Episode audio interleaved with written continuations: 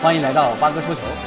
在刚刚东京奥运会，我们中国代表团再获一枚金牌。在女子500米双人滑艇 A 组决赛中，2019年世锦赛冠军中国组合徐诗晓、孙梦雅以1分55秒495刷新他们昨天预赛刚刚创造的奥运最佳成绩，获得这个项目奥运史上的首枚金牌。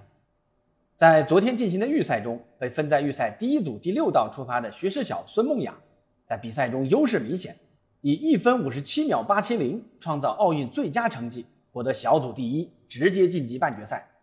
那这次在决赛中，诗雅组合起航速度一般啊，一度排在第二，但他们保持着稳定的奖平，很快两人拉长奖取得领先。二百五十米处，中国队五十六秒四三第一个通过，冲刺阶段，中国队一直保持着十多米的优势，在最后一百米冲刺时，中国组合领先将近一条艇，最终以一分五十五秒四九五的成绩，第一个通过终点，夺得金牌。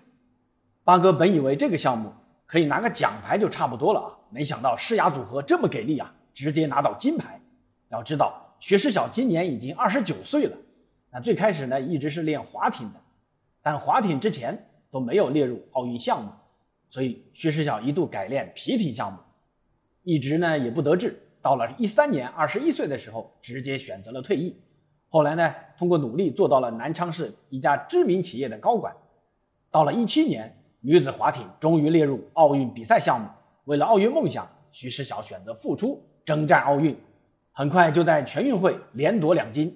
并于一九年和比她年小九岁的孙梦雅搭档参加世锦赛，并一举夺得冠军，成为咱们在滑艇项目中最具夺金实力的希望。这次呢，也是兑现了出征前的诺言，真的在东京奥运会把国旗升了起来，好样的！另外，在男子一千米单人滑艇项目决赛中，我们的刘浩也获得了银牌，让我们恭喜我们中国皮划艇队不断创造历史。那凭借这枚金牌，我们中国代表团目前拿到了三十七枚金牌，领先美国队已经六枚了。算上下午还要举行的跳水男子十米台和女子六十四到六十九公斤级拳击。如果美国人在接下来的田径比赛再拉垮一点，咱们真的有可能在本届奥运会拿到金牌榜第一啊！